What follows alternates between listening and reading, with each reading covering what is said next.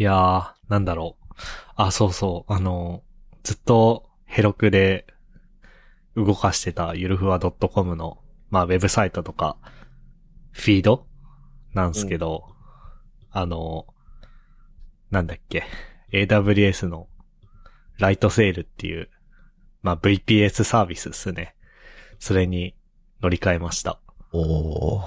で、2週間ぐらい、あの、ちゃんと動いてる。その、まあ、ウェブサイトとか、フィードの配信とか、あと、あの、ツイートとか、うん。あとは、文字起こしの生成とか、あの、な、あとなんだっけ、あれ。あー、ど忘れした。なんだっけ。もうダメかもしれない。なんだっけ。あ、そうそうそうそう。あの、アクセスログ？あ、エピソードのダウンロードログか。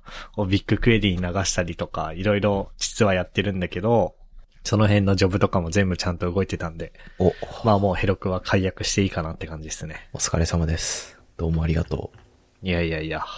うん。まあでもあの、なんか、最近、あれだよね。まあで、いきなり、そう、技術の話行く前に、あれだわ。出囃子トークか。まあじゃあはい、ちゃんと動いてます。MK です。う。はい。あのー模様替えしたんすけど、あの、ディスプレイ1枚置き場所なくなっちゃって、おー24インチフル HD のデルのディスプレイが今、物、置物になってます。年です。はい。なんかね、ジモティいいよ、ジモティ。ああ、ああいうので売るか。うん。なんか、ちょうど僕もさっき、あの、eGPU を売ってきたよ。おー、eGPU ね。あの、うん。あのさ、こんなん誰がいるんだよっていう感じだし、メルカリとか見ても、まあ大した価格じゃないし、あとね、うんなんか、でかくて発送がめんどくさかったんだよね。確かに。なんか、それで、うん、あの機械、なんやかんやでかいもんな。うん。で、でね、掲載して、どんぐらいかな？いつ掲載したんだろう？まあ、1ヶ月ぐらいか。1ヶ月ぐらいシーンとしてたんだけど、うん。なんか突然、これまだ取引可能ですか？って来て。うん。で、さっき、ついさっき売ってきた。で、ジモティすごいいいのが、まあそのメルカリとかってあれじゃん、5万円で売ったらさ、1割取られるじゃん。うん。まああとプラス送料とか。うん。でもジモティは、そのジモティ上の発送みたいなそういうシステムがあんのか知らんけど、うん。そういうの使うと多分手数料は取られるんだけど、その掲示板上で DM でやり取りして、あ、じゃあどこどこで待ち合わせしてそこで手渡しでっていう風にやると、うん。もう手数料ゼロ。おー。結構良くない？いい。で、まあ家に取りに来てもらうとかも全然できんのさ。はいはい。僕さすがに家に来てもらうのはちょっとあれだ、あの、住所とかさ、嫌だったから、うん。近所の、まあ別のところにしたんだけど、まあでも、モニターとかもさ、発送したりするのめんどくさいじゃん。うん。めんどい。だから例えば、都心地の最寄り駅持ち待ち合わせとかにして、うん。そこで渡すって現金手渡しっていう風にすればいいんじゃないかなって思った。いいっすね。うん。いいっすね。それ。やろう。めっちゃいいよ、ジモティ。はい。うん。なんか、メルカリをさ、うん。あのね、これは僕の宗宗教的な理由ね。メルカリをさ、あんま信用してなくてさ、その、うん売る側も買う側も。うん。だから、あんま使いたくないなって気持ちがあったから、ジモティの話聞いて、それいいなって思ったわ、めっちゃ。まあ、ピンキリだと思うけどね。なんかさ、メルカリとかもさ、うん。よくあの、何？まあ、服とか、あと iPhone とか、スマホとか、うんなんか、何？ちょっとうまい言い方が見つからないけど、一般人が欲しいものは、やっぱ治安悪いと思うんだよね。うん。でもさ、eGPU なんてさ、必要な人限られてんじゃん。確かに。だから、その何？変なことにはならなかったっていうのはあるかもね。確かにね。あとあれよ。あ、それこそあの、僕今の使ってる机あるじゃん。うん。それもあジモティでそうだねそれもジ買ったのよ。ジモティだね、そういえば。そうそうそう。と、で、トッシーと一緒に、その、世田谷まで車走らせて、あの、車に積むの手伝ってもらって、組み立てとか手伝ってもらったじゃん。あったね、そんなことも。あれも、あんな、こんなにバカみたいにでかい机を必要とするっていうか、持っててそれを売りに出すのって、もう、ある程度我々の仲間じゃん。そうだね。まあ、プログラマーかはわかんないけど、けど、こう、デスク、オフィスワーカーというか、ナレッジワーカーで、PC を使って作業してて、なんか、PC の机で、なんか仕事以外もいろいろやりたい人みたいなさ、そうそうターゲットがあるよね、なんかね。で、それで言うと、フル HD の24インチのディスプレイってのは、んどうだろうね。どうだろうね。まあ、服とかよりは荒れないと思うけど。うん。ゲーム、PC でゲーム始めたい中学生ぐらいにはこう、売れそう。そしたら、そしたら、あの、あれかもよ。あの、値下げ交渉してきて、うぜえってなるかもよ。もうなんか、さばければよ、いいやという気分にもなってきてはいるから、ああ、まあね、結構ね、0円とかもあるよ。0円。0円です。もうで邪魔だからそうそうそうそう。引き取ってくれっていう、あれね。なんか、多分、だからさ、クレイグスリストみたいな感じなんだろうね、ジモティってのは。クレイグスリストっていうアメリカのウェブサービスがあって、うん。多分ジモティも、なんだっけあのさ、海外で流行ってるやつを自分の国に持ってくるのなんて言うんだっけ？タタイムマシン経営か。あの、クレイグスリストをタイムマシン経営したのがジモティなんじゃない？知らんけど。あの、メルカリ的な使い方もできるし、バイトとか社員の募集とかもあるし、あの、シェアエコ的な。そうそうそうそうそう。あ、懐かしいね、それ。シェはアリングエコノミーっていう言葉、久々に頭に浮かんだね。うん。そういう使い方もできて、まあ、フリマ的なのもできるし、こう、いわゆる、なんか、なんていうの？廃棄処分になるものをただでかい、あの、受け取ってくれる人探しもできるし、うん。あと、プログラミング教室の募集とかもあるよ。いいっすね。教えます、教えてくださいみたいなのもある。やりたくないけど、やりたいっすね。はい。そうね。さっき言いかけたことで言うと、そう。まあ、脱ヘロクして、はいあっていう。か、まずこのゆるふわポッドキャストは無駄にレールズアプリから配信されていて、そうっすね。で、ヘロクで動かしてたんだけど、まあ、ヘロクもろもろ。もともとちゃんと有料プラン使ってたんだけど、それがさらに、無料で使ってた、まあ、コンポーネントというか、レディス無料で使ってたやつが、さらに有料になって、15ドル、1500円。てか、今うん15ドルって1500円じゃないよね。いくら？違うよ。145円くらいじゃない今。まあ、じゃあ、2000、2200円とか、そんぐらい？そんぐらいかな。で、それはやっとれんなと思って、まあ、自分で、え AWS の、あの、うん。EC2 とか RDS っていう風にしちゃうとちょっと高いから、あの、AWS ライトセールっていう VPS 使って、で、 Dokku っていう Heroku 的なものを自分で用意できるやつ使ってっていう感じでやってるんだけど、まあそれが無事終わったんだが、なんか最近のトレンドとしてさ、うん。まあ、その、普通にウェブサービスというか何コンテンツの配信を Rails にやらせるのはまあやるけどさ、うん。バッチ処理的なもの外に切り出すよね、最近。あー、っていうと、 Step Functions とか Lambda とかそういう話？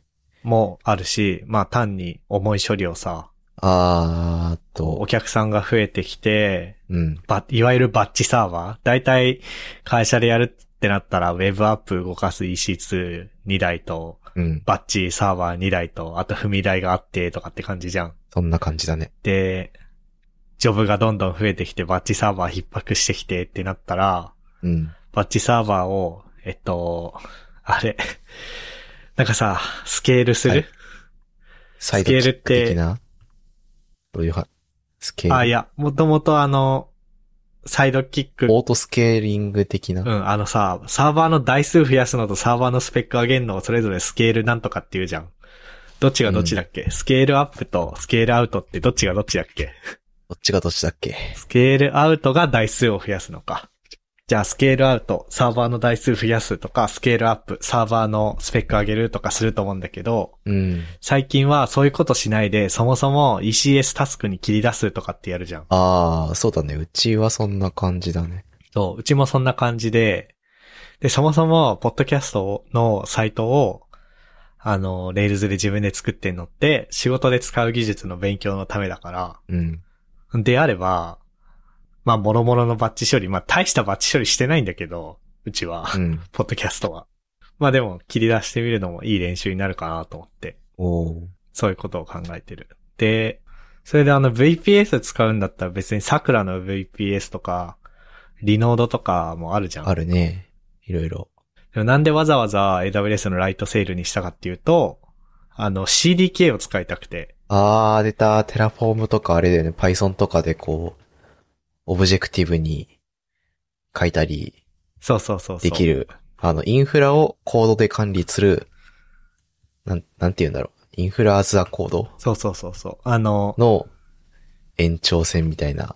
延長線ってか、まあ AWS のそれそのものかな。あの、まあ、Terraform っていうのが、なんだっけ、 HashiCorp っていううん。別の会社が作ってて、そっちは、Google クラウドとか、 Heroku とか、いろいろ。もちろん AWS とか Azure とかいろいろ対応してんだけど、CDK は AWS が公式で出している、えそうっすね。ー、出していて、かつ Terraform はなんかあれよ。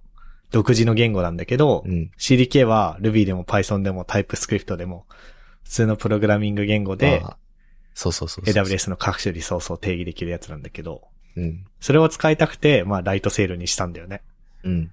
で、なので、えっと、まあ、明日突然、明日というか、今から5分後突然ゆるふわ .com のサーバーが吹き飛んでも、まあ AWS でそういうことってないと思うけど、吹き飛んでもすぐコード化してるから復旧できるし、あと VPS ができた後の話も、あの、構成管理ツールで、あれはなん、なんて言えばいいの？アンシブルみたいな感じ？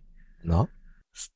まっさらのサーバーに対して、また、これアプトでこれ入れてねとか、このユーザー作ってねとか、エンジン X この設定で起動してねとかっていうのも全部コードで管理してて、っていう感じなんで、あの、コマンド一発でサーバー立ち上がるんですけど、うん。まあ、まあそれはいいや。で、あの、CDK を使っているんで、CDK 使ってると、さっき言ってたような、バッチ処理切り出す、ラムダとか使って、うん。っていうのも、ラムダの、まあもちろん処理の中身はプログラミング言語で書くと思うんだけど、このラムダ関数っていうのがあってね、これを5分に1回起動してね、みたいなのもコードで管理できる。楽な世界になったもんだな楽、楽ではないけど、とても便利。ああいうツール。ね。そう。なんか、それこそさ、AWS アカウントをさ、こう、こっちのサービスをこっちのアカウントに切り出すぞみたいな時もさ、コード化してやるとさ、こう、すべて万事解決するじゃないですか。まそうねあ、ドメイン周りとかちょっと難しいけど、データ1個とか。まあでもそこら辺のプロセスさえかいあの解決してしまえばさ、リソースのこうとか構成とかはさ、もうコードそのまま持ってきて、かん、あの、環境変数で AWS アカウント指定し直せばいいだけだからさ、もうなんと楽なことかっていう気持ちになるよね。ね。うん。もちろんその、機密情報をどう扱うかとか、そういう話になってくるともっと違う話が出てくるんだけど、そのセキュリティ的な面とか。まあでも、あの、そういう機密系の情報をどう扱うかみたいなのも、まあいろいろ考えないといけないけど、まあ、それにしたって楽だよね。うん。っていう感じがする。まあコードで管理されてるからさ、こう、バージョン管理もできるし、いつどういう意図で誰がこういうことをしたみたいなのも全部記録に残るっていうのが強みっすね。ね。いやー、まあ、そんな感じで、はい。最近は、まあ、仕事で触ってるのもあるし、うん。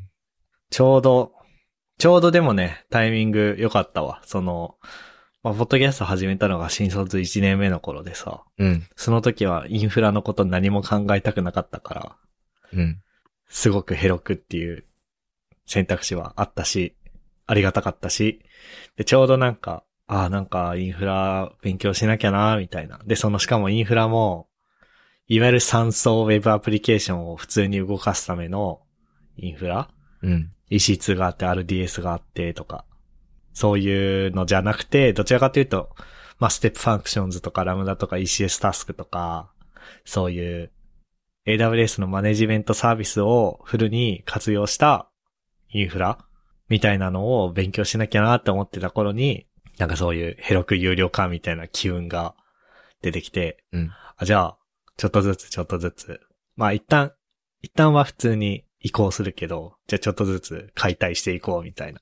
レールズアプリ解体していってマイクロサービスで動かすようにしようとかっていう風な練習台にできたり、結構なんか、う運よく、なんつうの、僕を取り巻く技術的な流行りしたりと、勉強したいトピックと、世の中の情勢がうまく絡み合ってる感じがするね。いいね。ロッシーはどうすか？最近。最近、あ、そういえば今日はふっくんがいないっすね。あ、そうだね。うん。だから、あの、こんな感じで話してるけど。最近はね、うーん、まあ、手持ちの技術を使って新しい価値提供を頑張ってるという、こう、うん。聞こえがいい感じにまとめてみたけど、まあ、モノリスなレールズアプリを、こう、しこしこ作ってる感じかな。うん、うん、うん、うん。そう。まあ、特し、特筆すべきことはあんまりなくて、まあ、どちらかというと、その、どういうふうにデータを管理するべきかとか、あどういうふうに、こう、参照すべきかみたいなことを頑張って考えていて、だから、なんて言うんだろう。その、まあ CDK 新しく学んだよとか、なんか、こういうアーキテクチャがあってね、みたいな話はあんまりできない感じかな。だから、うん、うん、うん。あ個人的にはそういうこともしたいんだけど、でも、我々は、技術を頑張って使う人じゃなくて価値提供をする人だと思ってるから、なんか、新しいことよりもこう、目先のやるべき価値提供に集中せねばと思って、まあそれに必要なことはやりつつ、あんまり、こう、新しいトピックステ技術のトピックスに触れるってことはできてないかなって感じがしていて、うん。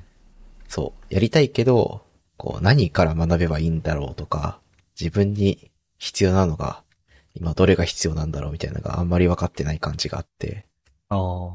なんかやりてえなとは思ってるけど、何から手つけようかなってこう、もやもやしてる感じがあるね。でもあれだよね、その状態でさ、うん。あ、次これ来るんじゃねとか、まああと仕事でそもそもこれ触んなきゃいけなくなったとか、うん。まあ何かやることを見つけた瞬間ガッと進むよね、その状態。進むね。なんかそれこそ、最近ちょっとデータ集計とかの仕組みうん。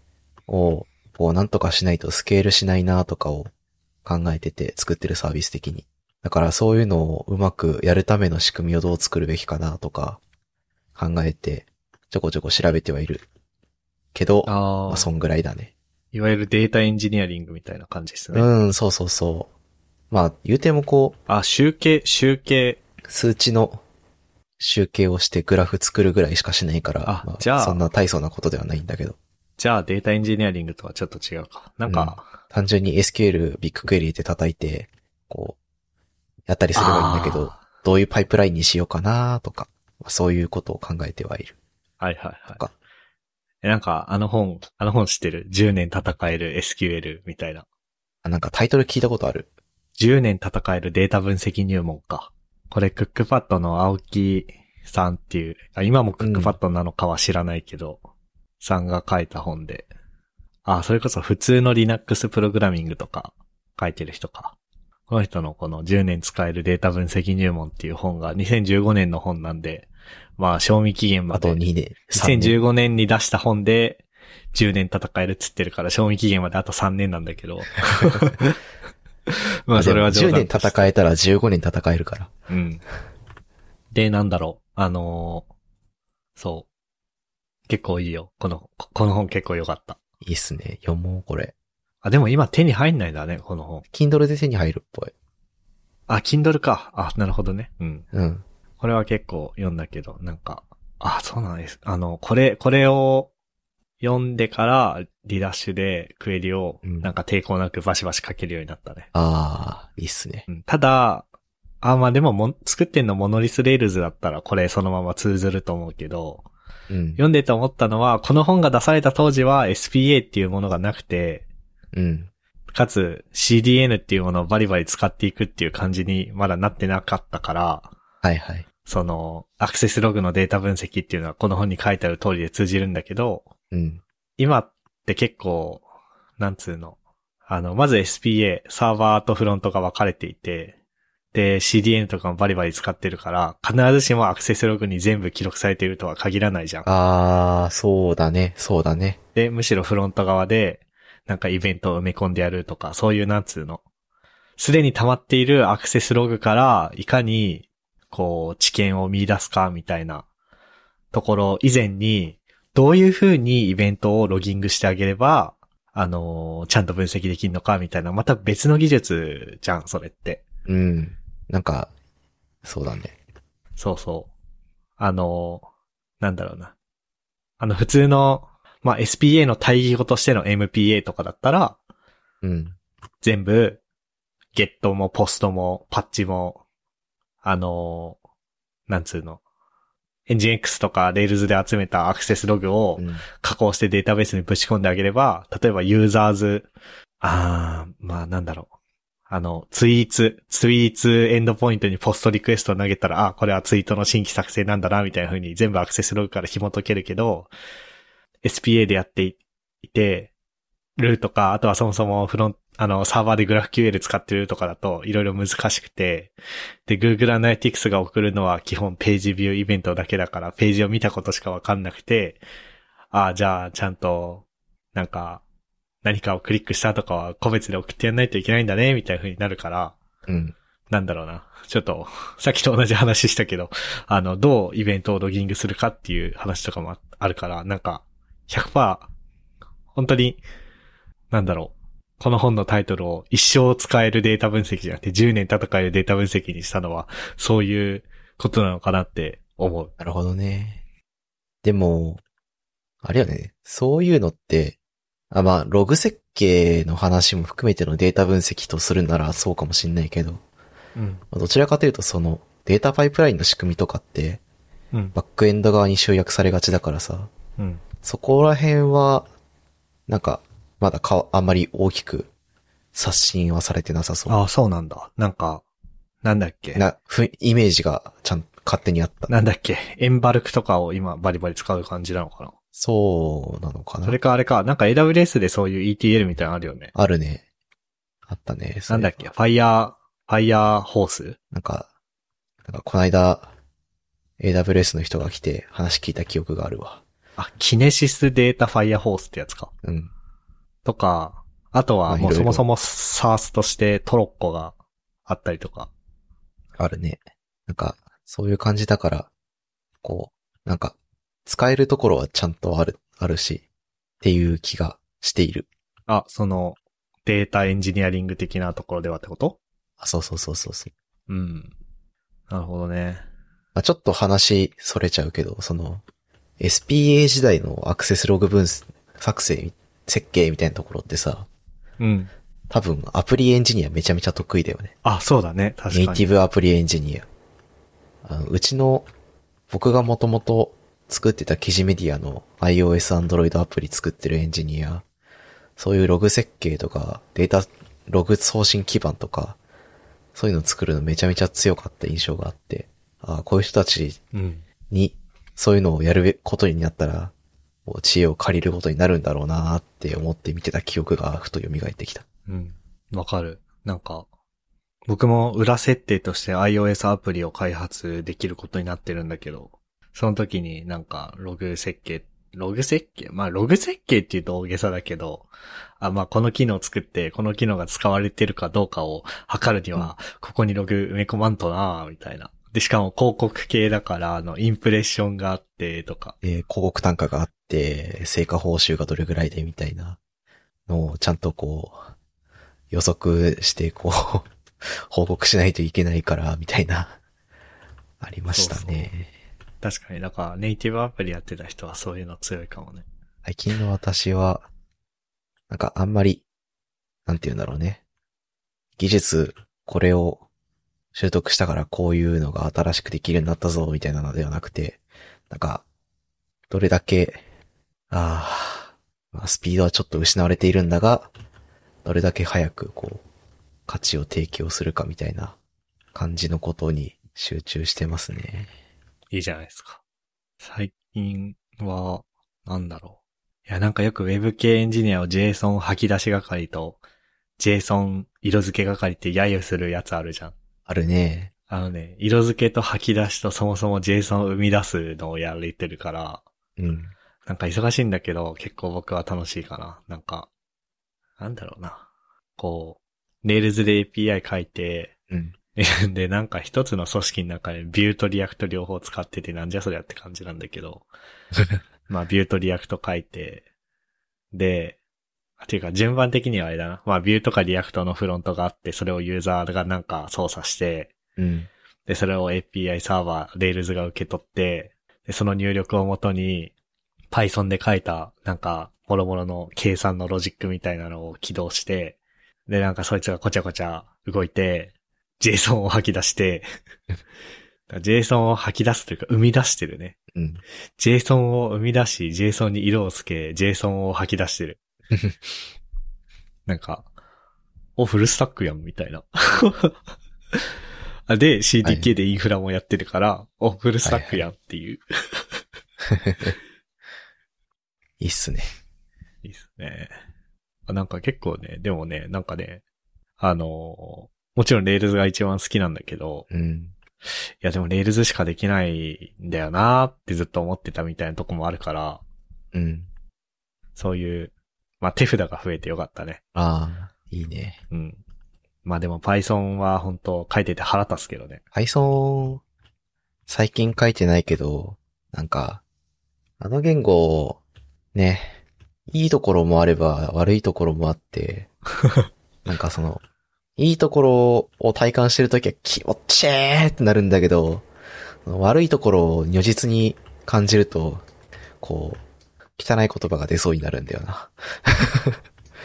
まあなんかいい悪いを判断できるほど、こう、まあまだ僕は Python 知らないんだけど、まあなんか一つ言えるのは、あの initpy が意味不明っていう。うんあれは意味わかんない。なんかディレクトリ切って initpy を置くとそれがパッケージとして扱えて、で、うん。まあ、あの、そのパッケージ、ディレクトリの下にいろいろファイルがあるんだけど、それを便利にインポートするのには、initpy になんか、なんだっけな、名前忘れたけど、なんか配列でなんか定義するんだけど、それがまさかの文字列で定義するっていう、そうだね。そんなのあったね。そんなの絶対事故るやろみたいな。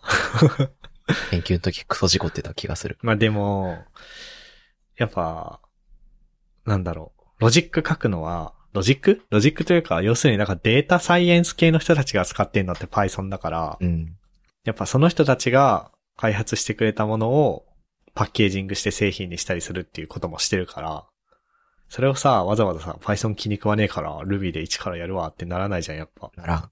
だから Python の理解度を上げるしかないんだよな。まあ、データ触るのめちゃめちゃ楽だからな。Python はライブラリーがたくさんあって。あの、パンダス、パンダスすごい感動した。パンダスデータフレームとかいう紙ライブラリー、紙モジュール、何でもござれだからな。一つのパッケージで CSV でも TSV でも JSON でも何でもかんでも触れるからな。最高や。ね。すごいよね。うん。なんか、あれがあるとさ、それこそキネシスとかさ、ああいうのもできるし、こう、ラムダでなんか受け取って、どうこうするみたいな時にも、めちゃめちゃ便利で、とてもいい気持ちになれる。いやーまあなんか、そう、だから、なんだろうな。こう、僕もそうだし、トッシーもさっきそんなこと言ってたけど、我々あれじゃないですか。うん。まあ、あくまで技術は道具で、顧客に価値を提供するのが大事で、みたいなこと言いがちじゃん。まあ、そうあれかしと、だから、そうすると、Python を受け入れるしかないんだよな、みたいな。うん、だって一番その辺の道具揃ってるじゃん。うん。なんか、まあ、そうね。まあデータ分析の基盤とアプリケーションの基盤がこううまく分かれてるのが一番楽な環境だよね、多分。ん？その、Python でさ、うん。まあ例えばフラスク使ってゼロから Web アプリ作るのって結構大変じゃん。多分ね。うん。うん。結構大変なんですよ。まあ、とかがあるから、まあ他のフレームワーク使えば楽なのかもしれないけど、まあ Rails 使って Web アプリは作って、で、Python とかでデータ集計とか、こう、演算系のフレーム基盤を作って、こう、そっちにデータがうまく流れるようにしとけば、こう、結果を受け取ってアプリケーションに反映できるみたいな環境が作れるといいから、こう、手札が多いことに越したことはないよね。うん。と思って生活している。そうね。はい。まあ、そんなところっすかね。なんか、うん。やばい。メインディッシュ別であんのになんかもう35分とか話しちゃったよ。まあ、今度でもいいんじゃない？あ、そう。まあじゃあ、はい。そんな感じで。えい。そうだな。でもメインディッシュを押し込むには足りないけど、うん。もう一個ぐらいなんか話題を行きたいな。話題。あー、なんかあるかな。なんか思ったことがあったんだけど。なんだっけな。あ、そうそうそうそう。あのね、ポッドキャストでフィードバックがあって、うん。あのーあ、本当にこれは良かったな。トッシーとかフックンのこうコンテンツに対する向き合い方ってやっぱすごいなと思ったのが、うん。えっと、160のああ。ネネタバレが辛い話みたいなはいはい。ので、えっと、に対するフィードバックで、あ、ツイートあったね、そういえばね。そうそうそうそう。まあ自分もネタバレが辛いですと。うん。で、自分もネタバレが辛いから、えっと、いエピソード 157?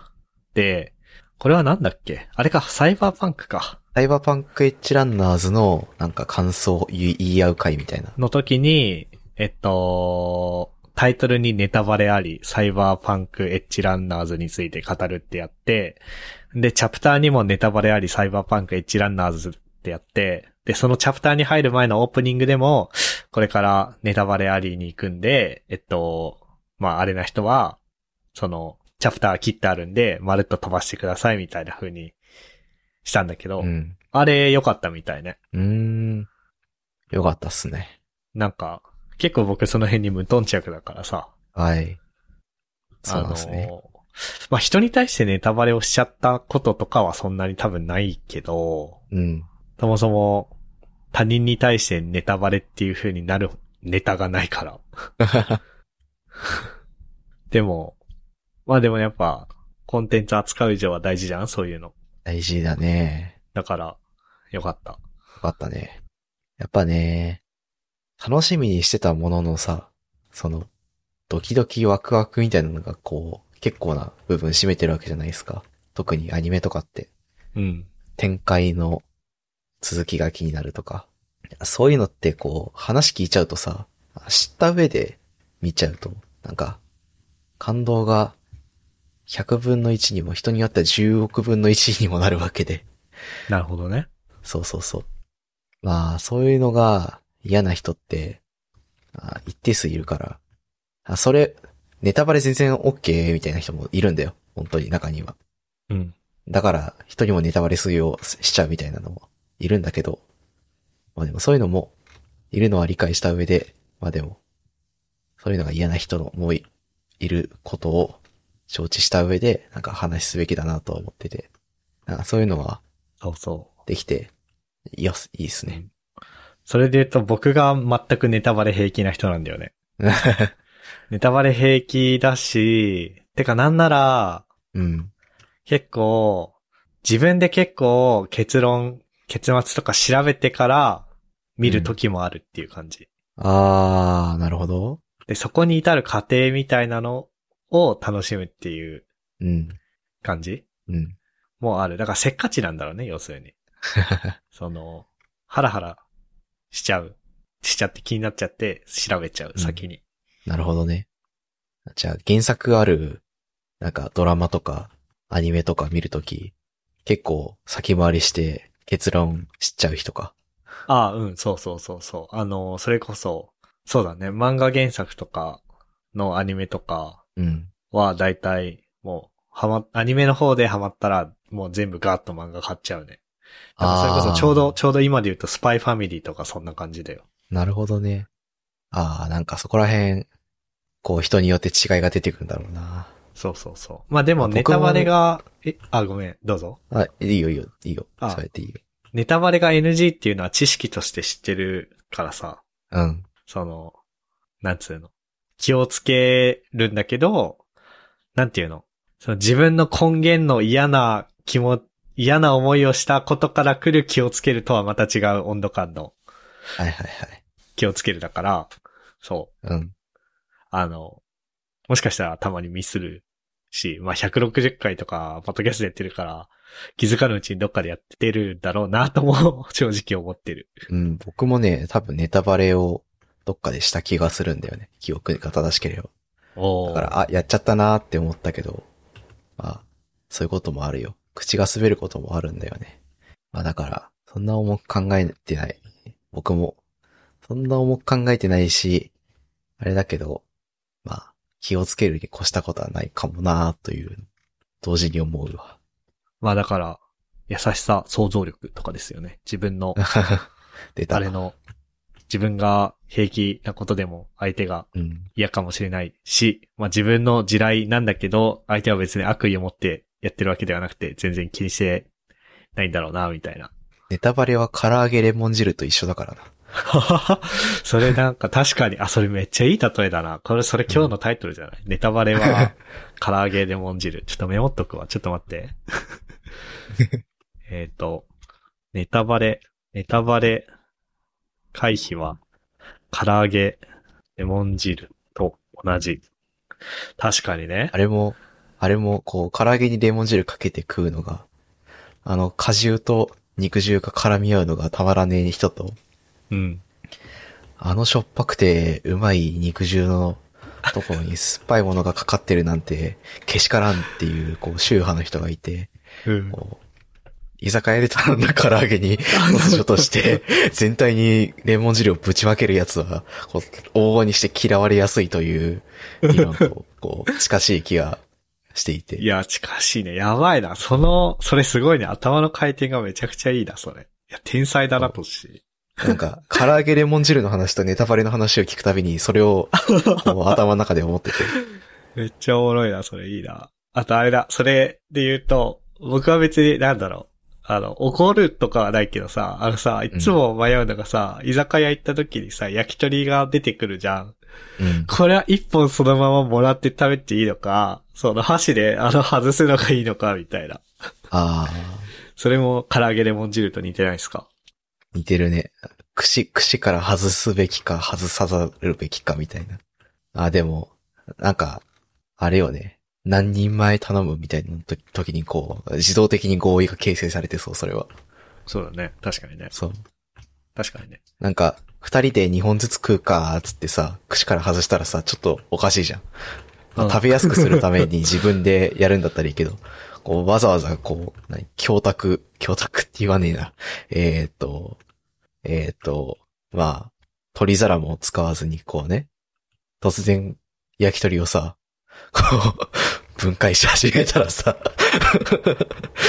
こう、気でも狂ったか貴様みたいな話になるからさ。なんか、注文の仕方よね、それ多分。そう。一緒に食う？ってなったらなんか、あれだし、なんか、ね、あの、ネギマとかだったらいいかもしれないけど、つくねをさ、串から外すバカ野郎はいないわけじ そうだね。ゃん。みたいな。なんか、つくねやだな、串から外されたら。タレつくねとかをさ、うん。串から外されてさ、黄身、黄身も勝手に箸で割られてぐちゃぐちゃにされたらさ、俺は多分その場でこう声を荒げ荒げてしまうと思う あまあ、なんか、あそう、なんか似てる。似てる。通ずるものがある。もうなんかもう本当になんかもう、マジでどうでもいいんだけどさ、串取り行きたくない？口取りに来て、あの、取り出しスープ飲みて、飲みたいよね。串取りっていうね、一応東京にもあるんだけどね。荻窪にあったあるんだよ。僕の前の住んでた家から10分ぐらい、嘘、15分ぐらい歩いたら行けたよあ。の、荻窪はやはり全てが集約されてあの、んのかな？串取りっていう、そうそうそう。串取りっていう、多分、多分北海道を中心に展開してる焼き鳥チェーンがあって、うん。あの、そう。あそこはね、お通しで、おろし、ん？大根おろしと、鶏、うん。鶏、鶏ガラスープあれ鶏ガラスープかな？が出てくるんだけど、取り出しのスープが出てくるんですよね。美味しいよね。あれ、うまい。ね。てか、あれを飲むためだけに串取りに行ってると言っても過言ではないくらい あれが好き。しかもあれおかわり無料だからね。おかわり無料。東京だとね、吉祥、あ、でも吉祥寺と荻窪にしかないうわ。ん。悲しいことだ。北海道を除くと仙台と、あと、吉祥寺、荻窪にしかない。あええー、え悲しいことだ。か、串取り行きたいな、までも、串取りのために、荻窪とか吉祥寺行くっていう気持ちにはなんないから、うん。やはり帰省すべやっきか。ぱ、帰省、そう、帰省もさ、なんかさ、バラバラに帰省するじゃん、僕とトシ。うん。あれ一緒に、やっぱ口裏合わせて帰省した方がいいなってこの間思った。まあ最近同じ趣味も見つかったしね。あ、そうだね。確かに北海道のサバゲー場行きたいね。お俺、それで言うと年末年始は帰らないけど。年末年始帰るんですよね。あ、帰る？うん。帰るか。いや、なんかさ、結構さ、僕が北海道に帰省する時のモチベーションの一つとして、うん。その実家の車を乗り回したいっていうのがあるのね。うん。で、その前提があった時に、その冬に帰省しちゃうとさ、いきなりさ、路面ツルツルじゃん。そうだね。路面ツルツルかふかふかか。なんかさ、北海道にいた時は、そうそうそう。北海道にいた時は普段から車乗ってて、こう徐々に冬になっていくから、その車運転しながらさ、慣れることができるじゃん。うん。でも、帰省しちゃうと、その、ん？帰省しちゃうとじゃねえや。東京出てきて、まあ、北海道いた頃に比べて、もう車も持ってないからさ、全然運転しなくなって、うん。まあ、ほとんどサンデードライバーみたいなもんですよ、僕も、もはや。それで、いきなり北海道帰って、ツルツル路面運転するって、なんかちょっとやっぱ危ないじゃん。恐怖心は出そそう。で、まあなんか年末年始一緒に帰省して、じゃあ仮に、まあわかんないけど、トッシー乗っけて、サバゲー場行くとかってなってもさ、やっぱなんかあったら危ないじゃん。う。危ないよね。だから、なんか、それなんかすごいあれだな。車、車のためにしか帰省してませんって宣言してるみたいで、なんか、両親に失礼な気もしてきたけど。まあでも、あ、でもいいじゃん。運転が趣味っていう話してたし。そうそうそうそう。っていうことを考えると、もう冬は帰んなくていいや、みたいな気持ちになった。なるほどなまあ、あっちの冬、そもそもアウトドア的な趣味でやりにくいしな。特に、うんなんかサバゲーとかってこう、まあ、それこそフロンガス使ったガスガンとかは、もろ動作しないだろうし、あの、うん気圧がひ、あの、気温が低すぎて、ガスが、あの、うまく気化しなくなっちゃうから、ね。使えないし。まあ、電動つってもね、あの、極寒のれ、寒冷地仕様じゃないから、あれも。極寒環境だと、だ、寒いと。バッテリー、バッテリーって冷たくしすぎると動作不良起こすよね。確か。そうだね。熱伝導、熱伝導じゃない、電通、ん？えーっと、電動率が下がるから、こう、通常よりも低い電圧しか、は、バッテリーが出せなくて、うん。みたいな。話もあるから確かにスマホとかも寒すぎると。そうそうそうそう、iPhone とかもよく停止するよね。北の国だと。みたいな話もあって、こう、北海道で冬サバゲーやるって結構厳しいから、まあ、共通の趣味をやりにくいのはある。やはりな、夏一回帰るのが正解なんだろうね。避暑地としても。まあ、夏に、じゃあ次の夏うん。帰るときに、あの、合わせましょう。そうしましょはい。夏だったら、あの、運転するんう。やでっ。た。はい。全然関係ないけど、高専の近くにあったんだね、サバゲー場。あ、なんか、あるっぽいね。いやー。学生の頃は1ミリも興味がなかった。興味がなかったわけじゃないけど、1ミリもそんな話をしなかったから、うん、僕も、なんか、頭に調べもしなかったけど。中学生の頃すごい興味あったんだけど、うん。で、18歳になったら絶対エアガン買ってサバゲーするって思ってたんだけど、実際18歳になると忘れるね。18歳の時は多分、ほこう、ソフトウェアを作ることに、お熱だったからね。我々ね。そういう感じですかね。はい。今日フックいないって話した？したか？した。はい。まあ、お大事にそんな感じで。珍しくない？僕とトッシーの二人会。珍しいね。僕とふっくん、ふっくんと MK の二人会はあっても、この二人はあんまりないっすね。ね。いやー。あー、まあでもあれだね。いいね。共通の趣味が僕とトッシーでできるっていうのは。珍しいことよ。めあ、でも、あ、違うか。僕とフックンが全然趣味合わないんだよ。だから。だってもともとあれじゃん。あの、海外ドラマとかは合ってたじゃん。トッシーと僕。ああ、確かに。ブラックリストとか。うん。だ僕とフックンが全然趣味合わないんだよ。まあそういう感じですね。はい。あよう、よう、まあいいや。え、何、はいいや、よえよまあ、よう、よう仲良くなったな、この二人はって思った。うん。え、でも僕、ふっくんとかトッシーとなんで仲良くなったのか覚えてないも俺も覚えてない。ん。ね。いやーまあでもだってもう、え？何年 ?10 年？4年近いですね。専攻科7年と社会人4年近くだから、まあ10年、11年とかだもんね。そんなそうですね。昔のこと覚えてないよね。